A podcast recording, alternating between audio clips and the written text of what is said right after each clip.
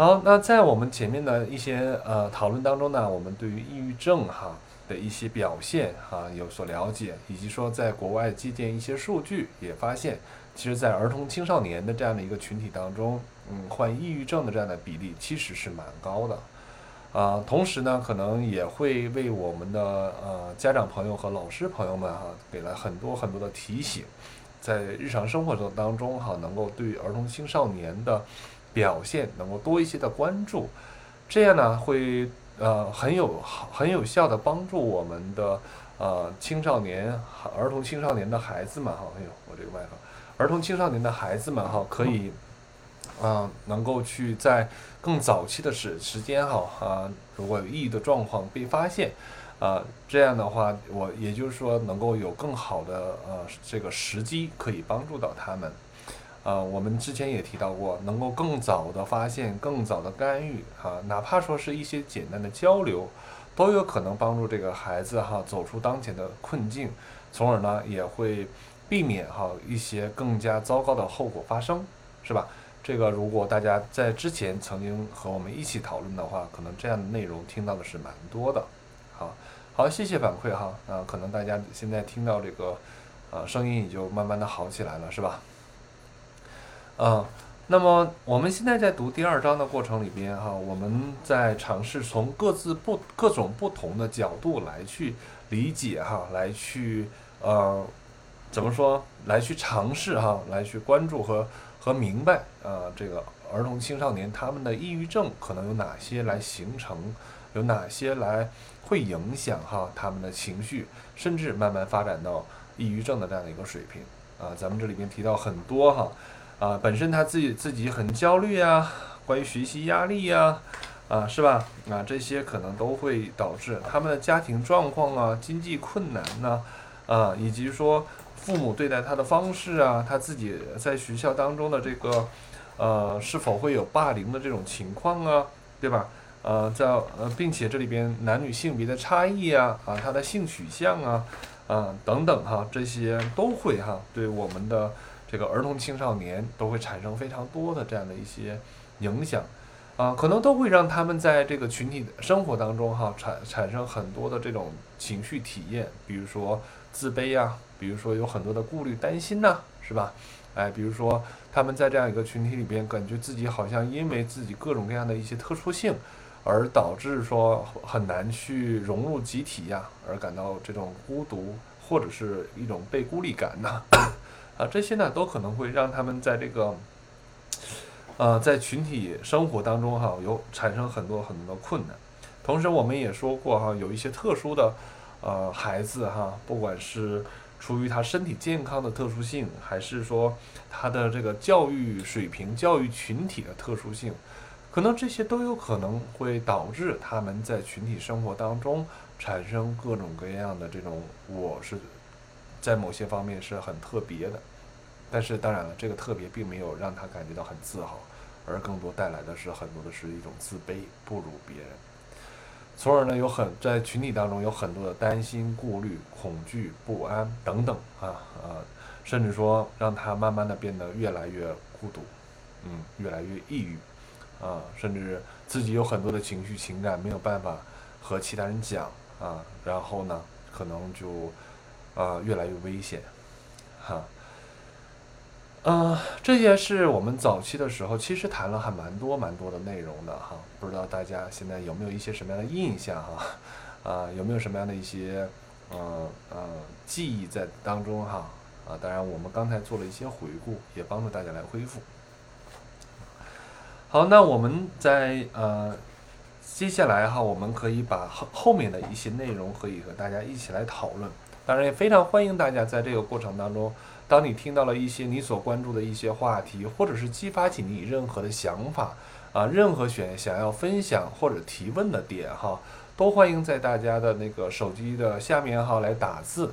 然后呢可以和我们一起来有更多的互动。通过以往的经验，大家也知道啊，能够提出更多的问题和分享，都会激发起我本人哈在这里边会有更多的这种非常。现实的非常呃临床的非常接近贴接近于大家生活的一些分享，所以也期待大家啊这样的各种各样的刺激哈，可以让我也能够活起来哈，那个灵动起来。嗯，期待大家哈有更多的这更多的这种这种呃互动，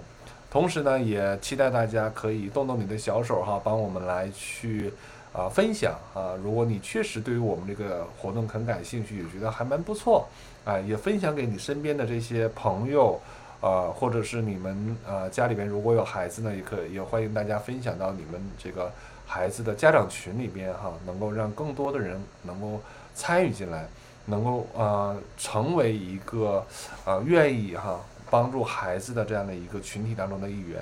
啊，我觉得呃真的期待哈我们未来的这个孩子群体当中能够越来越健康啊，能够减少更多更多的这种大家作为家长作为老师的担忧哈。呃，同样呢，上次哈，我们也讨论到了这个文化和种族差异哈，同样也会给很多的这个家庭带来不同的这呃很多的孩子哈带来不同的这种呃情绪体验，糟糕的体验。那么我的印象当中，我们是读到了书的第四十八页，是不是？哎，第四十九页就是我们今天开始要去讨论和阅读的内容。啊，大家如果感兴趣，但是没有书的话，哈，大家可以来听我边读边分享。如果你有书呢，请把大家啊，大家请把书翻到第四四十九页，啊，把书翻到第四十九页，我们一起来啊看一看书上的文字内容哈。嗯，基因和染色体，这就说的更加久远了哈，从 DNA 开始说起了。说自身患抑郁症的这个父母，他们的孩子更有可能患抑郁症啊，但并不意味着所有的父母患抑郁症的孩子都会患有抑郁症啊，这两个并不是一个非常呃可以划等号的事情哈。事实上，大多数的人都不会，但他们患抑郁症的可能性确实会更大。一部分是因为患抑郁症的父母啊，更可能会给孩子营造出一个有压力的环境啊，这点。说的蛮好的哈，就是外在的环境里边有这样的抑郁的味道和抑郁症带来的影响，其实这会直接影响孩子的内心。如果一个母亲沉浸在对未来的抑郁想法之中，而且感到很糟糕，那么要他给孩子提供必要的温暖、关爱和控制会变得更加的困难。因为什么？因为很多时候他都停留在自己的那种。很糟糕的那样的想象世界当中和他的情绪当中，所以他真的可能会无暇顾及啊，他自己的孩子没有办法能够分，能够更多的哈花一些心思精力来去关注和回应他的孩子，所以在这样的一个体验过程当中，可能也会给孩子带来很多的困惑：到底妈妈感不感兴趣对我哈？感不感兴趣？到底妈妈喜不喜欢我？到底妈妈在在他的世界里边我重不重要？当然，当然。可能孩子没有办法来理解妈妈生病了，但确实在他体验里边确实很糟糕的，因为妈妈好像对他不感兴趣。因此呢，这样的情况呢，可能潜移默化的也影响着这个孩子哈。屋里边笼罩着这种忽视啊、沉闷那种低的气压和那种呃抑郁的这个这种，甚至说带有很多的这种死亡的味道。大家可以想象一下这种感觉啊，进入一下这种情境，看看你们能感受到什么。哈 哈父母也将啊啊啊也会将自己的一半的基因传递呃传送给这个孩子哈。那基因是这个长链的蛋白质啊，叫 DNA，然后从卵子受受精，然后生命被孕育时就存在在每个人的这个细胞当中，至少在某种程度上，他们决定了。呃，我们是否会比大多数人呃更高，或者是更矮？就是是，呃，然后是否会患上啊白种，甚至说更多罕见罕见的病种？呃，这个疾病中的一种啊，例如叫囊性纤维症啊，或者是没有呃没那么罕见的疾病哈，但例如老年老年人的这个阿斯啊阿尔兹海默症啊，基因也会对。是否啊更有可能抑郁啊存在不同的程度或大或小的影响，啊，所以这部分呢同样也可能啊值得我们大大家关注，但同时呢我们呃就至少对于我来说很难去界定到底是这个基因对一个人的抑郁影响有多大，是是更多一些，还是说他的这个母亲的这个呃抑郁性的这样的一个呃状态哈，对一个小孩子的影响会更多一些？但我觉得这两者同样都非常非常重要哈，或者我个人可能觉得，嗯，不分伯仲，因为有的孩子生下来就带有抑郁气质。因为也呃，同样也有一些孩子可能生下来并不是那样子，但是妈妈的这种反应状态，可能也让他真的是，哎呀，哎，慢慢的逐渐培养出新的这个抑郁气质哈。好，接着看哈，对一个人出生时特定的遗传特征，也许并没有呈现，并没有显现，毕竟。呃，人之所以在呃十到十五岁左右进入青春期，是因为基因的这个编码，而不是因为他们之前的经历啊，就是到了这样一个阶段哈，由于他的生理自然而然的发展，就到了这个事儿，并不是因为说，哎，这个人之前经历了什么东西啊，决定于他什么时候进到进到青春期，是吧？啊，尽管抑郁症是出生后哈出现的，但它很有可能在一定程度上是由基因决定的。目前，从双生子研究和对家庭的研究中，我们得到了大量的信息，表明一些患有抑郁症的儿童正是这样的情况。但是，基因只有在很少数的案例当中才是抑郁症的最重要的原因啊。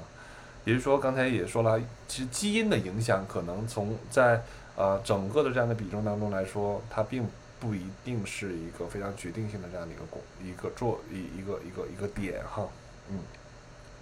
在基因起到重要的作用的这种案例中，基因是如何发挥作用的呢？基因会影响到人格，但也可能会影响呃改变大脑对压力的这种反应方式。人们做了大量的研究来了解，在抑郁时大脑的化学物质就和神经元之间的这个传信息传递是否会受到影响。人们也做了激素方面的这个相关的研究，特别是类固醇激素哈。他们被认为呃会受到压力的影响，呃，到目前为止哈，这些研究尚未得到确切的结果。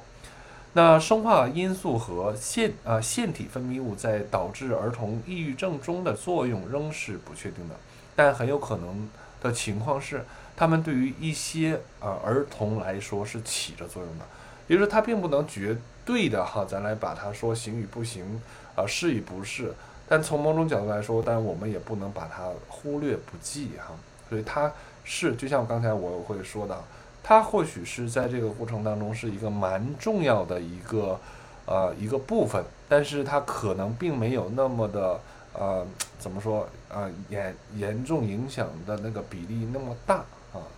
或许在这个里边哈呃我们需要把它列到一个可能性，但同时我们也不要。啊，忽略更多更多的可能性啊，所以这个地方哈啊，我不知道大家哈对这个点有没有更多的想要去讨论的哈，想要去啊在这个地方有一更多的分享哈啊，我们可以一起稍稍的啊停一停，大家来打字啊，我这边可以稍微等一下，嗯，关于基因的这个话题啊，是不是听起来就会有一些抽象？呃，就觉得很多东西是摸不着头脑哈，很多可能呃，真的对于我们来说不是那么容易的，呃，容易说就那么的呃直观了当，不像过去我们所讨论所讲的那些内容里边，可能大家看起来和听起来会更容易哈，而这部分可能真的有太多 不好抓到的东西，是吧？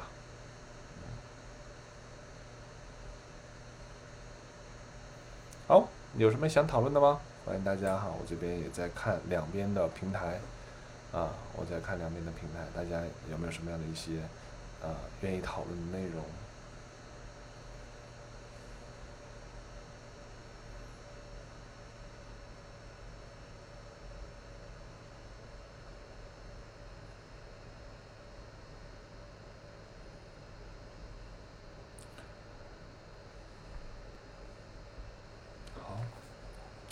没有哈，暂时没有。但但同时，这个时候也期待大家哈。如果你现在啊在打字呢，也不要着急哈。那我们这边可以来来啊，在一会儿的时候会回过头来来看到大家打字啊。我把两边的平台的打字的这个界面都打开了。OK，呃，可能还呃又看到很多新的这样的成员进入进来哈，欢迎大家的加入。啊，我们正在读的是《儿童青少年抑郁症的父母指南》这本书，啊，目前读到了第十一讲啊，读的比较缓慢，因为我们讨论的内容比较多，啊，也比较比较广泛哈，所以大家对于儿童青少年的成长，以及说抑郁症啊，以及说父母在亲子方面的一些困惑，欢迎大家可以在这里边打字参与交流。我们呢，在都会在这里边会停一停，读到一定程度的时候都会停一停啊，然后。可以和大家有更多的这样的一些互动啊啊。那我们现在目前来读的是第五十一页的哈，气质和人格啊这部分哈，大家可以把书翻到这里哈，气质和人格。啊，我们刚才说完基因之后哈，可能大家还在晕乎着，那当然这是给大家一个线索，有有一些孩子他。得抑郁症可能是因为并不完全只是由外因导致啊，可能他本身带有先天的因素啊，这部分我们可以借助这个部分来看到哈。好，下一个关于气质与人格，基因增加了儿童患抑郁症概率的方式是之一的，啊，是对儿童人格形成呃造成了影响。那儿童生儿啊生呃人而生儿具有特质的特定的这种气质，就是他。啊，与生俱来，他都会有他自己各自的这种人格特质和气质，对吧？有他的这个呃个人的这种特点，那这个也会影响到父母对待他们的方式。所以呀，我的亲们呢，啊，这一点再次的提醒大家，你们做父母不容易啊，不要以为说自己我已经有了大娃，也有了二娃，现在有了三娃，啊，我就觉得很多时候确实啊，就胸有成竹哈。啊，从某种角度来说，确实你们增加了很多的经验，但是，啊，这一点真的不能忽略，就是每个孩子出生之后，他们的本身各自的这种气质特点，哈，啊都会决定于你对待这个孩子的方式是非常非常的不一样的。不知道你们是不是有这样的感觉呢？啊，带过大娃，同时带老二的时候，是否有这样遇到也遇到这种情况？哎。哎，觉得带大娃的时候没有像带老二的时候这个样子，没有，然后没有这个样子，没有那个样子哈，是不是 都会产激发起很多很多的情绪和抱怨？但同时呢，也不要放忽略哈，就是你在带老二相对比带老大顺手的同时，但老大这个时候他也是进入到了一个新的发展阶段，而或许在这个过程当中哈啊，怎么说呢？大家也可以感受到哈啊，带老大。你还是一个新手，所以不容易哈。每位家长朋友们，你们都很不容易，在这个过程当中哈啊，我们总是每天要面对很多陌生的新鲜的挑战啊。即便是同样年龄大小的孩子，但是他们的气质不同，我们将面临的挑战也一定会是不同的啊。例如呢，一个安静的身体健呃功能正常的睡眠和进食都很容易。被预测的婴儿，哈，与一个吵闹的、难以满足的，呃，睡眠和进食不规律的婴儿相，呃，相比呢，照料方式会很不同。嗯，这只是举了个非常简单的例子。那在我自己做婴儿观察，以及说，呃，我呃带领我的学生，呃，做婴儿观察的时候，我们都能看到，哈，真的孩子的气质不同，他们的性格，呃，他们的这个。呃，表现出来的状态非常非常的不一样，真是这样哈。如果父母感到难以胜任、焦虑、抑郁，或者对自己不自信，那么他们也许无法找到适合自己照料孩子的方式。另一方面，他们也许是经验丰富的父母，有足够的支持，并且能够应对更困难的宝宝所带来的挑战。帮助孩子的生命早在生命早期有更安全的体验，哎，这这也是很很多不同的这样的家长中的特点哈。这些早期的人际关系模型啊，可以可能会对日后的这种生活产生长期的影响。感到被理解和环境和谐相处相融的孩子，会有更强的内在安全感。这一句话很重要，并且相信从长远来看，事情总会得到解决。如果感到世界呃感到世界与自己的需求不符，人啊也可能会变得更加的悲观啊。在以后的日子里边，当孩子们哈开始上学以后，有些孩子仍然呃容很容易就感觉到了沮丧，容易哭泣，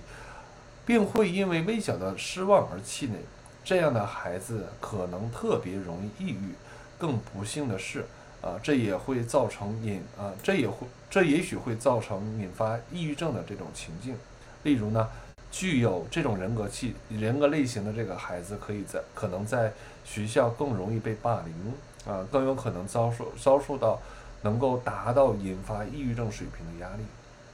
他们是一个敏感的体质啊，也可以这样来去理解啊。或许在这些孩子身上哈，你会发现真的有的时候也会说哈，屋漏偏逢连阴雨。啊，有的时候这些孩子啊，在这个这个时候里边遇到了一些事，呃，他本身他自己的这个性格里边可能就总是一天阴沉沉的哈，但结果呢，他在走到任何环境里边，总是哈这个糟糕的事情接二连三。呃，在我做很多咨询哈和临床工作过程里面，也经常会发现这种现象。啊，真的，呃，在从人的这个期待和向往的方面来说，真的希望自己的生活能够越来越好，是吧？能够让自己能够更好的这样的一些呃改变，有更好的未来呃等等，但真的就是总是那么的呃神出鬼没、潜移默化的哈，自己的生活总是会在一些呃重复性的这样的一些不好的这样的一个经历里边在在在在打转儿，其实这就是潜意识啊，这就是潜意识在这里边起着非常非常重要的作用。呃，那所以说很多时候哈。当我们看到了有一些人，他真的在困难当中不断挣扎的时候，让人又气又恨啊，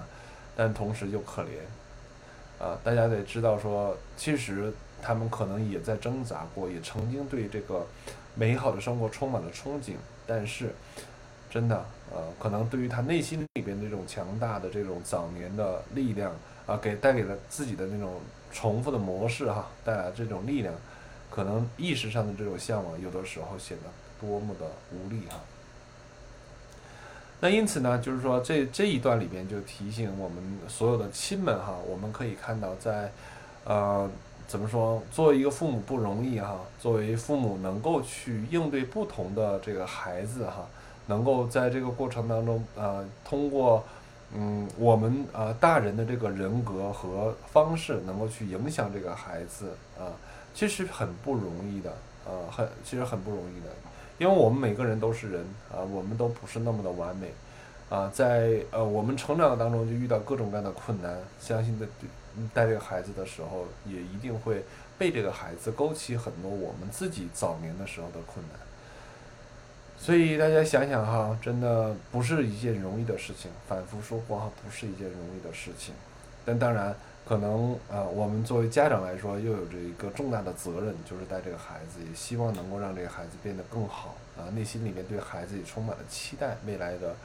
啊，自啊，这孩子的未来充满了很多的这样的一些嗯憧憬。但当然啊，可能有很多来自于孩子的基因，来自于父母的经验，来自于孩子的这个气质类型的不同，孩子的脾气的不同等等哈。可能这里边啊，我们将遇到面临各种各样的困难跟挑战，因此啊啊，可能啊做我们在这里边得说，做父母啊啊，如何能够让自己不断的提升，同时在这些困难当中能够存活下来，甚至说是能有能力让它变得更好，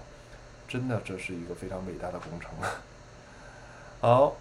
这是啊，我们看第五十三页哈，这是现在被称为啊基因环境相互作用的一个例子哈。在这个例子当中，孩子的人格特征会给孩子带来问题，从而又给缺乏应对能力的这个孩子带来了进一步的压力啊。所以有很多时候啊，我们大人也需要考虑哈，如何能够去培养跟提升孩子他们内心世界当中的这种啊应对挫折的能力和。呃，这个适应呃社会的能力哈，是蛮重要的。但当然，呃，我之前也讲过，在当前的这个时代里边，可能孩子们在面对于这个挫折、解决问题的能力，以及说控制自己的情绪的能力，还有去适应啊不同环境的能力，这几年怎么说，可能还真的是很多孩子呃心理问题的主要的诱因啊，因此我们呃也可能从父母的角度来说来去做一些思考，为什么我们的孩子现在在这个阶段里面会遇到这样的一些问题？这是非常非常有价值的一个问题哈。当然，如果你在你的生活里面遇到这样的问题哈，可可能在这点上有同样的困惑，欢迎大家可以打字哈。我不知道现在在线的有多少人，但我很呃期待看到大家在这个地方的互动哈啊，所以呃抛出一些问题来呃，欢迎大家可以打字来参与啊，在你的生活当中是否遇到了很多啊关于孩子哈啊应对挫折和。呃，自身解决问题上面来说有很多的困难，而父母好像在这个时候就陷入到一些困境哈，啊，该不该帮，该如何帮，然后帮了之后会怎么样，啊，是否啊在这些东这些点上你们会有一些什么样的困难哈，啊欢迎大家可以参与我们，啊，同时我在这个地方植入广告哈，因为我看到了两边哈都会有很多的朋友哈不嗯在新增加哈，呃新增加进来的这个人有不断的提示。也跟大家讲一下我们在干嘛哈。我们现在目前，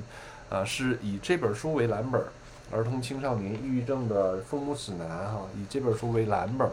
然后呢会边读书边讨论。呃，书里面在儿童抑郁症的这个方面呢，给了很多的这样的非常非常好的素材。我们会呃会读它，然后同时呢边读呢我也会边分享，但同时更期待啊所有的亲们能够去啊干嘛？参与进来哈，我们可以接接地气，能知道更多的啊现实生活中的例子哈。然后我也会可以借助这些问题来去做更多的分享。我们每周二的晚上九点半到十点半，一个小时，不拉太长时间啊，读多少算多少啊。更重要的是和大家一起交流。如果大家感兴趣哈，欢迎大家关注我们啊，订阅我们的这个活动，同时也欢迎大家可以帮我们来去传播跟转发。嗯，让更多的人加入我们，一起来去对儿童青少年的心理健康和抑郁症方面哈多一些关注。好，欢迎大家打字哦。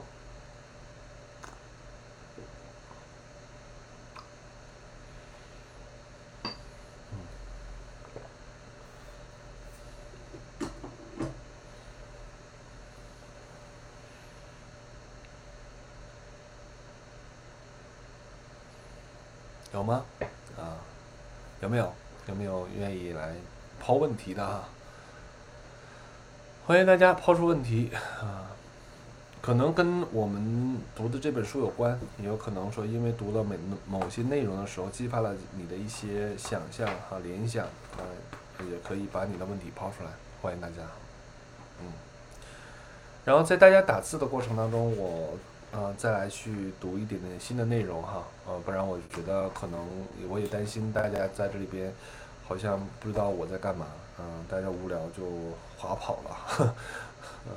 我每次看到哈，大家我们这个这个人数不断的增加，但同时啊，这个好像在线的人数也并不会太多，啊，就总觉得说大家都在不断的在滑跑了哈，啊。儿童期抑郁症是否有所增加？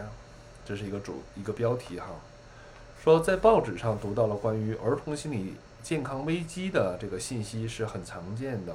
毫无疑啊，而且毫无疑问啊，与十年或二十年前相比，当今的儿童或青少年心理健康问题是更受人们所关注了。这部分归因于一些消除心理健康污名化的这个重要活动和宣讲。啊，在啊有证据有证据表明，旨在减少和抑郁症相关的污名化的个干预措施特别的有效哈。可能我们现在正在做的事情也有类似的这样的一些功能哈，可以让更多的人来去了解呃儿童青少年的抑郁症啊，可以让更多的人懂得在这个过程当中的这个小孩子的挣扎啊，以及说父母在这过程当中的困难，同时也能够去通过我们的讨论。呃，能够了解了解到一些哈，去帮助这些孩子和家长的一些方式方式方法哈，所以这也是我们在努力做的一件事情。接着看哈，因此呢，是在是现在的孩子比过去的孩子更容易抑郁吗？研究结果表明，在英国哈，五到十五岁之间的这个青少年患心理障碍的比例，呃，从一九九七年的百分之九点七上升到二零一七年的百分之十一点二。这表明患有心理健康问题的人群比例确实在增长。然而，尽管在二十一世纪初到二零一七年间，青少年尤其是女孩情感障碍的发病率明显上升，但是抑郁症方面的变化并没有明显的改变哈。而青少年对于抑郁症的变啊这个意识哈呃日益增提啊提高啊，可能是抑郁症患者。呃，患病率上升的原因之一哈，嗯，所以这个地方也就是来跟大家讲，其实儿童青少年现在患抑郁症的情况，呃，相比于过去来说还是有所改变的。当然，我们也呃也也曾经讨论过很多的观点啊，可能跟社会的这样的整体的这个大的这个变迁啊，当前时代这样的一些呃信息化的这个流行啊，以及说。呃，当前可能这个我们养育孩子的呃这种方法哈，受到这个时代的影响，呃呃，而带来的这个结果，这些可能都会有对于孩子的这个抑郁的问题啊产生带来的影响。啊，在这这两天我们是不是？我不知道你们，我我刷那个视频号的时候哈，刷那个那个那个。呃，小视频的时候经常会现在被 AI 给刷屏了。那我不管怎么翻哈，好像每天刷刷的时候总能有那么一条两条。而这些 AI 啊，确实功能非常非常的强大，但同时也会激发起来说我们呃，我我们在讨论的时候也在说，那 AI 的不断的强大，其实 AI 的功能是不断的在丰富。AI 的学习能力也非常非常的强，但很多时候是不是我们的人啊所要暴露出来的问题也会越来越多啊？但扯得有点闲啊，所以呃这也是当前时代里边这个网络信息化时代里边啊，同时呃也是当前啊这个可能各种文化哈对人的这个影响的这啊和冲击，可能啊。包括哈这种抑郁和自杀的这个信息和，还有很多这种视频里边带有很多这种，呃意外呀啊死亡啊灾难呐等等的这样一些更加容易得到，所以可能这些信息同样也会对人的情绪和人对世界对外界的看法，啊或许也会影响到人的内在世界，所以有的时候我倒蛮赞成哈像。我们好多朋友家、好多同事家的孩子都在华德福，啊，他们华德福对孩子的早期的教育，可能对于我们现在大多数家庭的教育真的是不一样。哎，华德福的孩孩子啊，老师呢，就是一直会告诉我说，比如小孩子玩玩具的时候，不宜过多，不宜过多的刺激。同时呢，这个呃，就是也不建议小孩子过早的看电视、看电子产品、看动画片儿。然后呃，以及说他们非常鼓励孩子哈，可以去做一些比较原始的一些活动游戏，比如说爬山啊，比如说这种真实的人与人之间更多的接触的这种玩儿这种游戏啊，然后特别鼓励父母和孩子一起来去做这些游戏和和一起去爬山哈，真的他们会呃非常鼓励这些比较原始的一些方法啊。但同时呢，也看到说，这样的一些孩子，他们在他们的日常的这种自律和动手能力、解决问题能力，确实很棒，啊，以及说他们在日常事物的这种呃这种观察哈和应对啊，甚至说这种照顾人的能力和啊解决自己问题的能力，也要比很多其他的大部分的孩子啊，哎显得。格外的有格外的成熟，格外的有能力，所以这些哈给大家来分享出来，不是说我非得要夸赞某个学校帮人打广告啊，我也没收人家啥啥啥啥好处，但确实在我的观察当中，我会了思考，那这是不同的养育孩子的理念，而这些不同养育的理念到底在啊是这个这个孩子成长的过程当中是如何来去影响这个孩子的？这是我所关注的点，而通过这样的一些呃观察，以及说与他们老师的一些简短的交流哈，都会让我感觉到，说他们非常注重于孩子内心世界发展过程当中每个阶段的特点，同时他们会通过对孩子的这些观察哈和回应啊，他们非常非常讲究技巧啊，非常注重，非常也真的是非常细心的去观察每一个孩子，然后。呃，当他跟孩子家长进行沟通的时候，真的会很让人吃惊，因为他会，他会跟孩子的家长讲出很多他们细微的这些观察，以及说这个孩子的困难和他的特点，啊，同时他也可以跟家长一起讨论这个孩子的这样的一些状态，啊，以及说可能在生活里边建议家长做出来的调整。所以大家可以想象，也就是说，这个老师可能同时看了十几个、二十几个孩子，但你看他们对于孩子的这种关注程度很高啊。所以啊，这也是啊，咱不是说要让大家把孩子都送到这个这样的类似的学校当中去哈，而只是举着这样一个例子哈，来触发大家的、触发大家的这个思考啊。说那在我们的家庭里面，我们的这个方式是怎样哈？啊，然后是鼓励和呃不断的帮助这个孩子啊，能够更好的去发展他的这个人格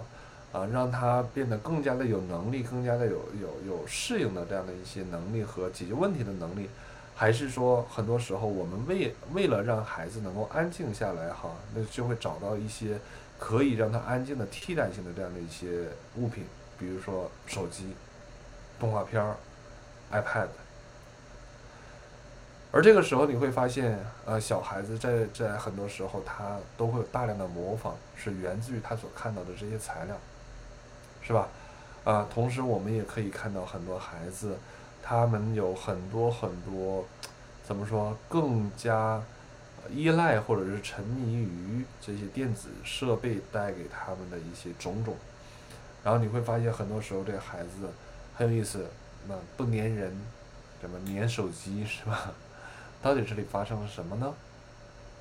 嗯，好，欢迎大家可以参与进来哈。我抛出了一些非常现实啊，非常接近于生活的一些问题，很期待大家可以在这里边啊，咱们多一些互动，多一些讨论哈。内容呢，可能还有一个小小的这样的一个标题哈。我们呃第三呃第二章就结束了啊。今天我也不打算再读第三章哈。第三章我们就留下一次哈，留留下一次开始啊。而今天呢，我们想讨讨论一些呃，刚才抛出了很多的问题啊，不知道大家呃是有新进来的，还有这个刚才一直在在留在这里的亲朋们哈，呃，那你们呃到底呃如何来去感受哈和思考啊，甚至说你们是否在这些里边有一些什么样想分享和问题啊？欢迎大家打字哈。为啥我？暂时无法显示新评论。OK，我不是很确定哈，我发现我这边有有一些啥原因，它不显示我的这个新评论啊。大家可以打打字看一下我我这边两边我能不能看到大家打字啊？因为我我我一直在这边不显示大家的那个那个评论，我我不知道是我的原因问题还啊这个这个网络问题还是啥原因。啊，因为我我一直都会觉得好像大家没有参与互动，我还在努力的自言自语，还努力的鼓励大家。大家如果说可以听到的话，可以给我做一些回应哈，然后来简短的发几个字都是可以的。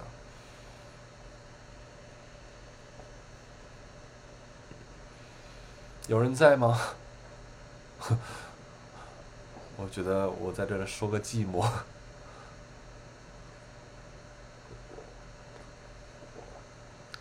你们听到我声音还好吗？还顺利吗？嗯。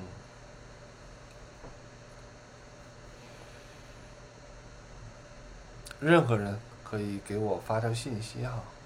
，OK。三三发了个一哈，OK。那也这边应该问题不大。心理大白这边呃有亲们如果在的话，可以给我发个字哈。我我这边因为一直好像都都卡在一个状态当中，我也不知道大家有没有在哈。啊，当然大家也可以跟我有一点简短的互动。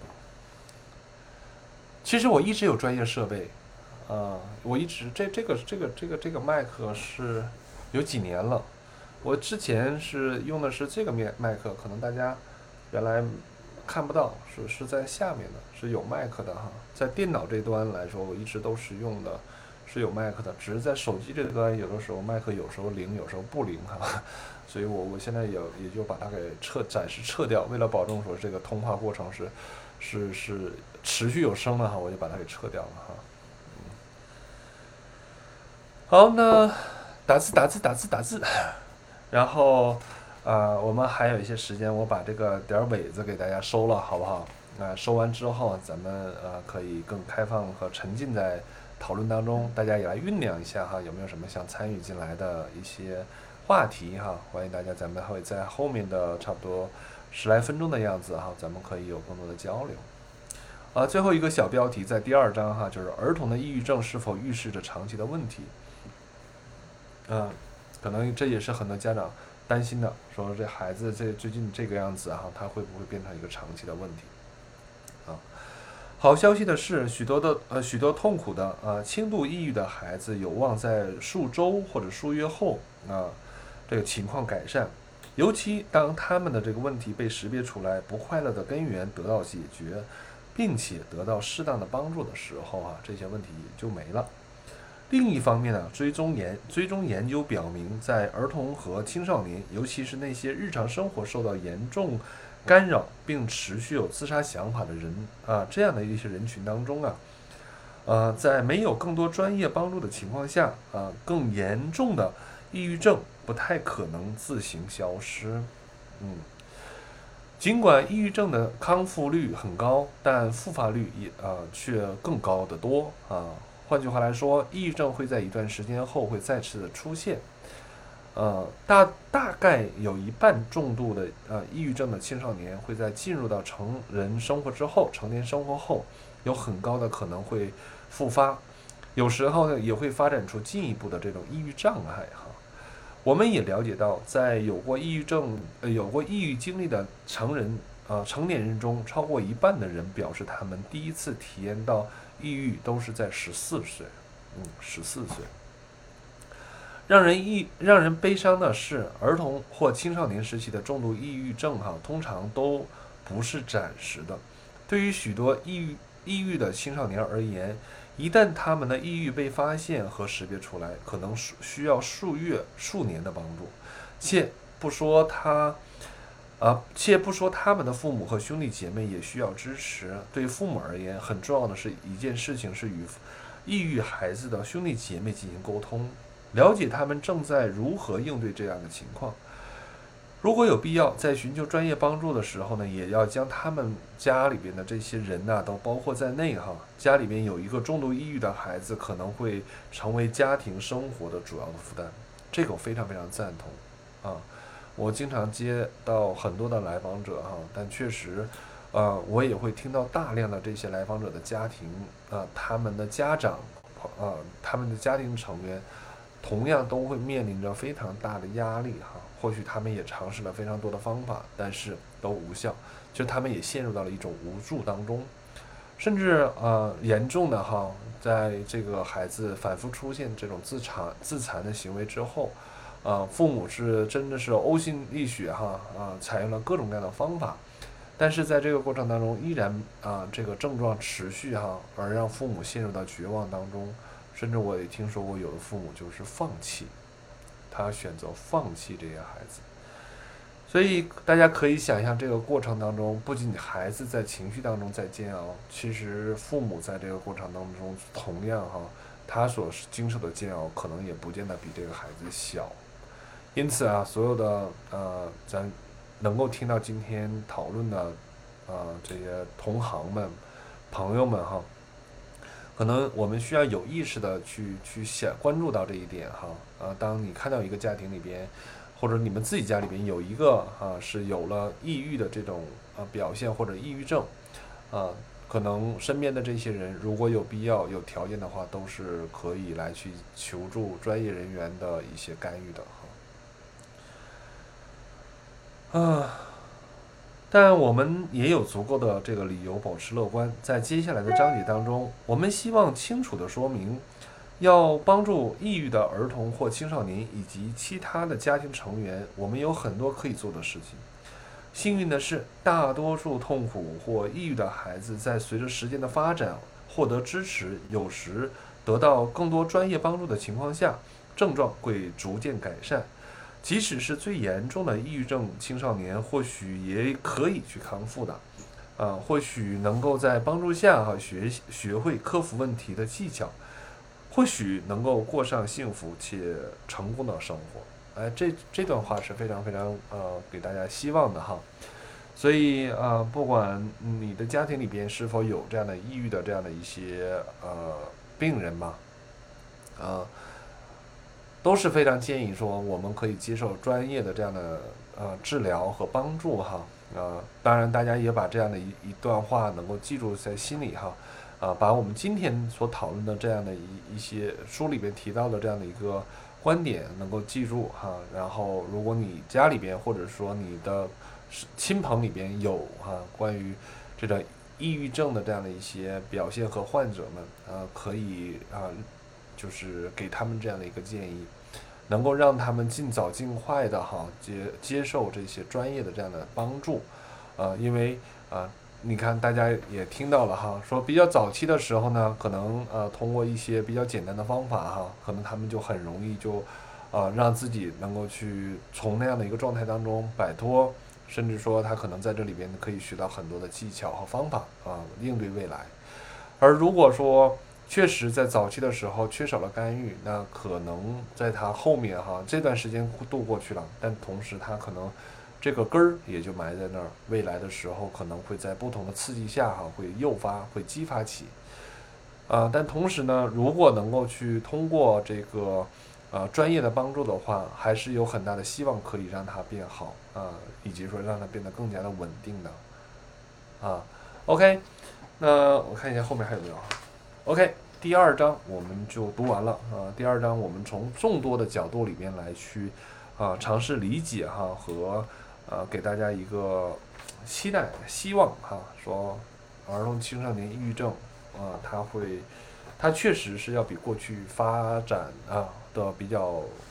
数字哈比较高了啊。但事实上来说，如果有正当渠道可以接受治疗的话，可以接受帮助的话。啊，还是有很大的这样的一个康复的这样的一些希望的，啊，甚至说也有可能让他的未来哈能够持续的稳定下来。好，那今天要读的内容就这些哈，接下来就把时间交给大家，期待大家可以在我们的屏幕上来说啊，打出你自己想要参与进来的一些内容哈，啊，然后我这边可以看到大家的评论，啊，然后可以和大家。啊，来去有更多的互动哈，欢迎大家打字上来啊。哦，好的。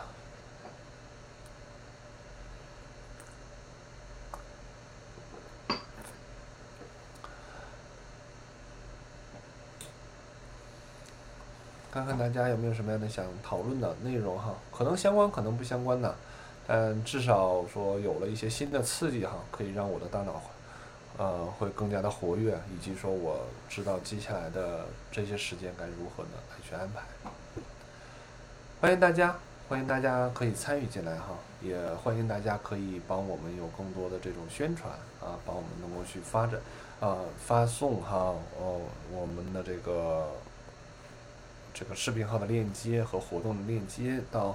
你的群或者是到你的朋友圈里边。可以让更多的人哈能够参与，可以更让更多的人可以和我们呃一起来去学习哈，啊，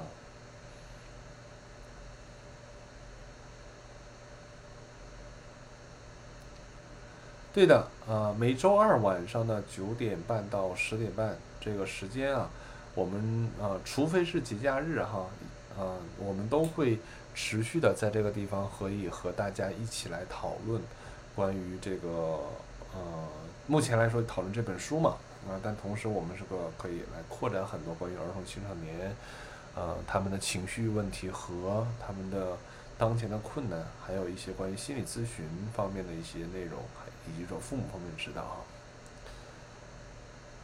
啊，关于儿童青少年治愈的因素有什么呀？这个啊，留下 留下伏笔，因为我们接下来的第三章以及是后面的一些章节里边，我们就要就要不断的讨论了哈。所以觉醒这位朋友哈，别着急啊啊，欢迎你可以持续的跟踪我们这个活动哈啊，在后面我们会有大量的这样的一些问一些内容就要回答你的这个问题了，关于它的字。治愈的这个因素哈，以及说，呃，在这个过程当中，我们父母可以做一些什么哈？那这个都是第四章，啊，第三章就会讲到说，呃，帮助孩子培养防御抑郁症，呃，预防抑郁症的心理韧性，父母可以做一些什么？第三章，第四章，第四章就是帮助孩子应对常见的压力啊，父母可以做一些什么？然后第五章，当孩子抑郁了，父母可以做一些什么？这些都会都是在讨论这个问题，和大家一起来讨论哈。在这个时候，父母或者是作为专业人员来说，都是可以来做哪些工作的啊？哎，大家可以等的哈啊啊！太多内容，也有更多细致的这样的一些信息在那里边等着我们哈。那啊，作为学校老师能做点什么？也是在后面哈，我会把这个。父母和老师这部分哈都会结合进来，包括咨询师的这部分都会结合进来哈，和大家一起来讨论哈这个这些应对的策略啊。这个书上的后半后半本都在讨论这些内容哈，所以期待我们在后面可以一起来读它哈。佳佳说，形成啊青少年抑郁症的主要原因有哪些哈？啊要帮啊要如何来帮助哈青少年抑郁症患者呢？啊，这个问题实际上在这一章里边，第二就是这本书的第二章里边，给了我们很多很多的这个理解的这样的一些因素哈。就你刚才提到的主要原因，这里边啊给了很多很多的点啊，在今天开始的时候大致的重复一下，当然现在我也可以再给大家回顾一下。那导致这些抑郁的这个原因其实是有很多的。刚才提到说，从原始的 DNA 啊，这个孩子出生啊之前，父母的抑郁症和这个基因就。啊，有可能会传递关于这个抑郁的这个部分。那在父母的这个抑郁患有抑郁症的情况下，父母也可能是因为他们抑郁的这种状态哈，对于孩子的这个呃这个影响也会非常影响着这个孩子哈。呃，比如说他是否能够有能力去照顾、回应和呃来去呃怎么说跟孩子有更多的互动。这些同样也会啊，对孩子是否会患有抑郁症会有直接的影响。然后当然了，嗯，在成长过程当中，难免在家庭里面出现很多很多各种各样的情形。比如说，我们也提到了有可能有搬家呀、丧失啊、分离呀、小朋友的这样的一些呃呃分离呀等等，这些可能也都会患，也都会让这些孩子们。他其实内心里面产生一些抑郁的情绪，哈，严重的当然也可能会就变成了抑郁症。然后，呃，很多的小孩子在上学期间也会面临很多的困难跟问题，对不对？啊，咱也说过，可能他本身抑郁的特质，他在人际关系当中会遇到很多的困难。当然，也有可能他自己很自卑，啊，原因有很多，比如说家庭的家庭的这个出身呐，且这个这个这个家庭的贫穷啊。啊，然后家里边的成员的特殊性啊，以及说自己的这个呃，比如他的性别呀，比如说他的这个这个这个这个还有啥来着？哎，他自己的这个性取向啊，哎，他自己的这个是否身身有残疾呀？是否是一个特殊群体呀？哎，是否他有一些什么样的患有一些什么样的病啊？啊，导致于他跟其他大类的人群有很多的不同啊？那这些可能他在在这个孩子心里边都会产生大量的这个压力哈，甚至说也可能会招来霸凌啊，这些都会带给他很多的压力，带有带来很多的这种情绪，或许也导致于他的人际关系不好，等等，啊，嗯，我看看还有没有其他啊，我能够想到就是把这些分个类啊，给大家穿了一下哈，呃。好像差不多，呃，就是讲到了这些哈，当然可能还会有更多，比如说学校里边的其他同学啊患有抑郁症啊，其他的同学会有自杀的情情况啊，呃，然后呃，以及说他可能在这个生生活学习过程当中还会有很多的意外突发事件的发生啊，啊，比如说会被性侵呐等等哈，这些事情其实都会导致于这个孩子内心世界里边要承受更大的压力，而这些压力都有可能会导致他会形成情绪上的那样的困难，乃至于抑郁症。嗯好，大致的哈，给大家来做了这样的一个回顾，也相当于是给第二章哈穿了一下啊，然后从呃这个家庭的角度和学校的角度和人人际的角度哈，当然也还会有很多，还有社会的角度和这个当前网络网络时代的角度，都可能会造成这个孩子的整体的功能上哈和他的人际上来说出现很多的困难，那这些都有可能会让他呃。产生很大的心理压力啊，让他变得或许焦虑，或许抑郁哈，所以这些都可以说是他有成因的可能性。那么该如何来去帮助他？呃，书里边在前两章其实或多或少提出了一个部分啊，就是第一个，如果能够更早的发现的话，可以更早的跟他来做一些交流啊，更早的和他们有一些这样的一些谈谈话哈，甚至说是可以跟他们能够去。呃，去解决他早期的这些呃诱发情绪的这些困难，可能在短期哈，比如说几周，呃或者个把月之内哈，这些事情都已经不是问题了。那没准这个就不会再持续的发展，变得更加严重，不会从一个本身只是情绪的困难变成是真正的生病哈，变成抑郁症。啊，这是一个早期的干预哈，所以这在这一点上来说，对于家长啊、老师啊，可能就提出了更多的要求，就是可能我们能够在更多的时间里边，对于孩子的状态哈，多一些了解，多一些观察。当然，怎么来去判断他是否啊有可能有抑郁的这种状况，那就看书上的第一章，第一章给大家罗列出来了啊很多种的这样的一些症状表现。大家可以来去看一下哈，或者说是，当然也可以回看我们的这个既往的视频哈，早期的视频啊，前面有十十节了吧？这个视频啊，我我也是针对书上的列出这些点哈，也会做了很多很多的扩展啊，做了很多很多的扩展啊，大家感兴趣可以回去看一看哈，慢慢慢慢看啊，内容都不多啊，然后嗯，所以说这是一个。呃，一个比较早期的这样的预防哈，那么如果说一旦说是刚才哈这一章节里边最后一个小标题里边也给大家讲了，如果说这孩子真的哈得了抑抑郁症，